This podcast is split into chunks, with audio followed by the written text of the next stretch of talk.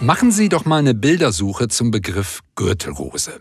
Ja, und was Sie dann sehen werden, das sind so Fotos des typischen Hautausschlags, den man eben mit Gürtelrose verbindet. Und davon, das darf ich Ihnen jetzt schon mal sagen, jede Menge. Aber Sie als Behandelnde wissen das natürlich.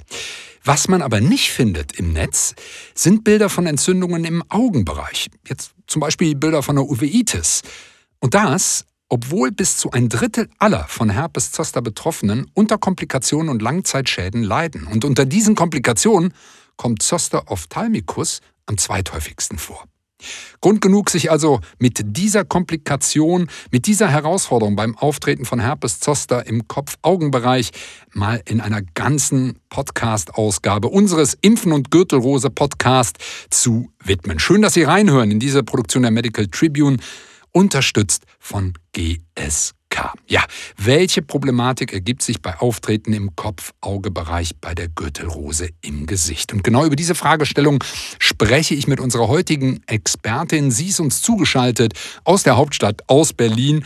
Und ich freue mich darüber, dass sie die Zeit gefunden hat und sage Hallo, Frau Dr. Anton. Ja, hallo. Auch von mir ein herzliches Willkommen zu Ihrer wunderbaren Sendung. Und wir können gerne starten. Da freuen wir uns drauf. Steigen wir ein. Ja. Sie sind niedergelassen in Berlin in ähm, allgemeinmedizinischer, in hausärztlicher Praxis, haben also ein breites Portfolio von Erkrankungen. Und in dem Kontext mal gefragt, ähm, wieso ist denn gerade das Auftreten im Gesicht, ich habe ja eben die Zahlen mal gesagt, so eine häufige Komplikation? Und wenn man das kriegt, so eine Komplikation, was kann da alles passieren? Ja, das erste Problem ist natürlich bei der sogenannten Gesichtsrose, diese überhaupt als solche zu erkennen. Mhm. Die Patienten kommen ja in die Praxis oft mit neuralgiformen Schmerzen, Schmerzen auf der einen Seite des Gesichtes ausstrahlend über die Stirn, über den vorderen Kopf mhm. und haben primär keinen Ausschlag, sodass es das Wichtigste für ist, überhaupt an die Gürtelrose zu denken, weil der Patient denkt, ist es eine Trigeminusneuralgie, ist es eine Verkühlung, habe ich Durchzug gekriegt. Ja. und erst nach mehreren Tagen, wenn denn dieser Ausschlag auftritt, wissen wir, aha, es könnte die sogenannte Gesichtsrose oder der Herpes Zoster sein. Und hier haben wir das große Problem, dass wenn der fünfte Hirnnerv betroffen ist, der ja mit seinen drei Hauptästen für uns wichtig, der Nervus ophthalmicus, das höchste Risiko beinhaltet, dass es zu diesen Komplikationen einer äh, Zoster-Komplikation am Augenbereich kommt. Also dieser Augapfelnerv mhm. ist zuständig dafür, dass es eventuell zu einer Uveitis kommt, dass es eventuell zu einer Entzündung der Hornhaut, Ablagerungen der Hornhaut kommt mit allen möglichen Komplikationen. Das heißt, wichtig daran zu denken und hier für die Kollegen ein ganz wichtiger Hinweis, den mir die Augenärzte gegeben haben aus der Charité vor vielen Jahren. Siehst du bei einem Patienten mit einer neuralgiformen einseitigen Gesichtsschmerzattacke eine Bläschenformation im Bereich der Nasenspitze.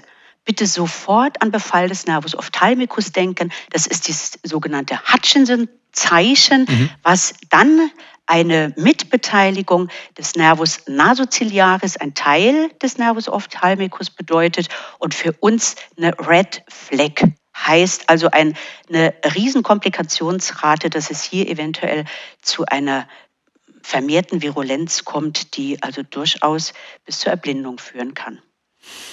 Jetzt haben Sie es gerade dargestellt, dass das gar nicht so leicht ist, ähm, differenzialdiagnostisch darauf zu kommen, weil man das erstmal woanders verordnet. Ähm, und haben die Kolleginnen und Kollegen gleich mit ins Boot geholt. Wie ist denn das für die Patientinnen und Patienten? Haben die das überhaupt auf dem Radar, dass das eine Gesichtsrose sein könnte? Also ist das als, als mögliche Komplikation, als Krankheitsbild überhaupt bekannt? Ah, für die Patienten oft nicht. Also sie kennen die Gesichtsrose, sie vermuten, dass es ein Ausschlag ist, eher eine Hauterkrankung. Mhm. Und ähm, sowohl Patienten als auch Kollegen haben oft gar nicht diese Komplikationsrate, wozu diese Gesichtsrose führen kann. Also der Nervus ophthalmicus ist ja nur ein Ast oder ein Hirnnerv, mhm. mhm. der betroffen sein kann. Es kann ja durchaus auch ein Befall ähm, über den äußeren Gehörgang hin zum Zoster oticus kommen. Das heißt, der siebte Hirnnerv ist befallen, was wir dann als Facialisparese sehen oder was wir gar nicht so selten auch in der Hausarztpraxis sehen, Patienten kommen mit einem Hörverlust, kommen mit einem Verlust des Gleichgewichtsorgans, weil der achte Hirnnerv, der Nervus vestibulocochlearis, befallen ist. Mhm. Also diese drei Hirnnerven, den Nervus trigeminus müssen wir im Fokus haben, den Facialis mit seinen Lähmungserscheinungen, wir sehen zum Teil nur die Lähmung, haben oft gar keinen Hautausschlag, keine Hauteffloreszenzen, aber hier an den Befall mit Herpes zoster zu denken, das ist für uns eine ganz, ganz wichtige Prämisse, weil es hat natürlich auch eine therapeutische Konsequenz. Und über die würde ich jetzt gerne mit Ihnen sprechen. Jetzt haben wir eine Patientin, einen Patienten bei Ihnen in der Praxis. Sie haben es eben gesagt. Es gibt natürlich, hm, wenn der Ophthalmikus betroffen ist, die, die, die Nasenspitze äh, anschauen, wenn ich das mal so einfach runterbrechen kann. Jetzt ja. haben wir aber ja auch die Möglichkeit, dass eben andere Nerven betroffen sind. Das haben Sie ja gerade wirklich super deutlich erklärt. Was machen Sie denn therapeutisch? Was ähm, tun Sie, wenn die Patienten, äh, die Patientinnen eben mit dem Erkrankungsbild, mit diesem Schmerzbild, mit einer möglichen Lähmung bei Ihnen in der Praxis auftauchen? Ja, also als allererstes ist natürlich, wir als Hausärzte sind die ersten Ansprechpartner, mhm. obwohl wir die Kompetenz eventuell gar nicht haben, eine Uveitis zu erkennen. Aber der Patient kommt mit seinen Neuralgieformen in die Praxis. Er möchte eine Schmerzbefreiung haben. Das heißt, als allererstes symptomatisch. Wir behandeln die Schmerzsymptomatik. Wir versuchen, den Patienten Schmerz zu lindern und wir versuchen, wenn es zu Effloreszenzen gekommen ist, natürlich auch die äußerliche Haut äh, zu behandeln. Wir würden ihm in jedem Falle, wenn klinisch für uns die Diagnose feststeht, dass der Verursacher dieser Symptomatik Herpes zoster ist, dann würden wir in jedem Falle auch antiviral beginnen. Das heißt, eine virostatische Therapie mhm. systemisch oral. Und damit es auch einen virostatischen Effekt gibt, brauchen wir auch eine ausreichend hohe Dosierung. Okay. Und das liegt in unserer Hand, schnell, zügig eine Therapie einzuleiten, die natürlich nur virostatisch sein kann, symptomatisch sein kann. Aber genau um diese Postzosterneuralgie zu verhindern, ja. ist es ganz, ganz wichtig, der frühzeitige Beginn und die frühzeitige Unterbrechung dieser Schmerzkaskade, die dann gegebenenfalls über das Schmerzgedächtnis zur Postzosterneuralgie mit einer schwerwiegenden Beeinträchtigung der Lebensqualität des Patienten führen kann. Okay, ganz, ganz wichtiger Hinweis. Ich kann das mal so zusammenfassen, das gibt es ja in anderen Indikationen auch. Hit Hard and Early. Ähm, also wenn dann auch therapiert wird, dann auch entschieden therapieren, nicht unterdosieren, sondern dann auch wirklich therapieren. Sie haben das eben so gesagt. Hm, die Kollegen, Kolleginnen in hausärztlichen Praxen sind natürlich die erste Auf Anlaufstelle. Ähm, ist denn je nach Verlauf automatisch natürlich dann eine Zusammenarbeit mit fachärztlichen Kolleginnen und Kollegen notwendig? Wie gehen Sie da in der Praxis vor? Ja, unbedingt. Also wenn ich den Verdacht habe, dass der Nervus ophthalmicus befallen ist, dann schicke ich immer zur Augenärztin oder zum Augenarzt. Das mhm. heißt, also diese Uveitis, die durchaus auch auftreten kann, ohne dass die Hornhaut beteiligt ist. Das heißt, wir können mit unserer Lupe eventuell die Hornhaut anschauen, sehen aber keine Bläschen, keine Effloreszenzen, Effloreszenzen auf der Hornhaut, weil durchaus die Hornhaut, die Lederhaut nicht befallen sein mhm. müssen, aber die mittlere Augenhaut, die Iris, Ziliarkörper, die Aderhaut, die können also durchaus befallen sein und die machen das große Problem. Diese Uveitis, wir kennen das in der Hausarzt, in der internistischen Praxis, bei Autoimmunerkrankungen, chronisch entzündlichen Darmerkrankungen, rheumatischen Erkrankungen. Mhm. Diese Uveitis macht ein großes Problem, wenn es zu Verklebungen kommt.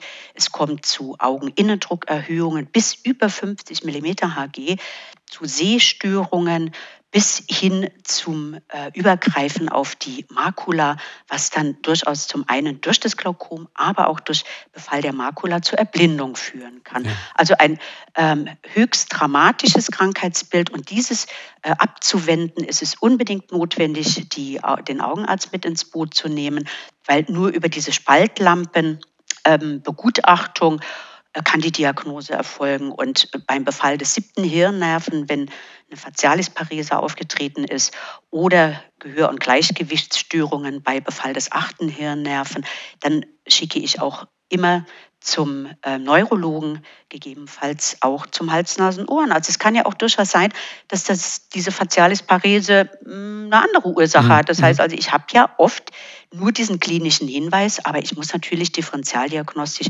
auch immer ein Tumorgeschehen im Bereich des Ganglion geniculatum ausschließen. Mhm. Mhm, ja, ganz klar, ganz wichtiger Hinweis. Ähm, nun gibt es ja die, die Impfempfehlung der STIKO bei Gürtelrose für alle ab 60. Für chronisch kranke Menschen mit erhöhtem Risiko für Herpes Zoster schon ab 50 und natürlich auch flexibel für Gruppen, die ein individuell erhöhtes Risiko haben. Aber schauen wir mal auf die über 60-Jährigen. Ist denn hier das Risiko für einen Verlauf mit einer Komplikation, Beteiligung im Gesicht, am Auge häufiger?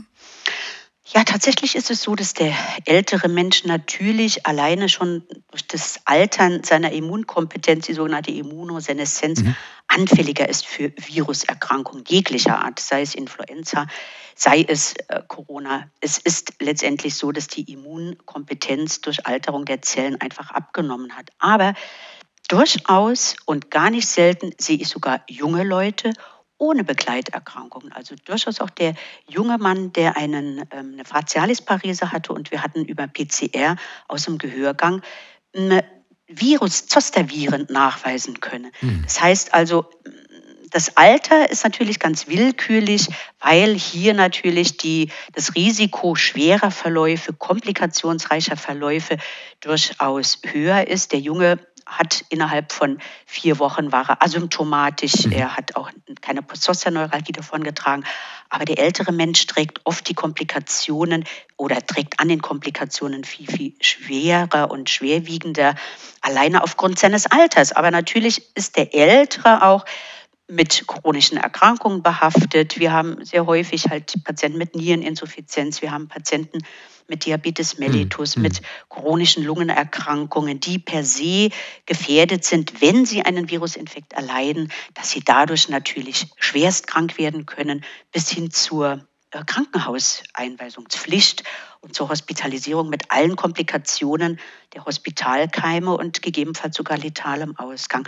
Aber natürlich, das Alter ist ein Komplikation oder ein Risikofaktor. Mhm aber unsere jungen Menschen, die wir sehen mit einem ausgedehnten Zoster, sind oft Immungeschwächte, sei es HIV-Patienten, sei es Patienten mit einer rheumatoiden Erkrankung, mit Autoimmunerkrankungen, immunsupprimiert.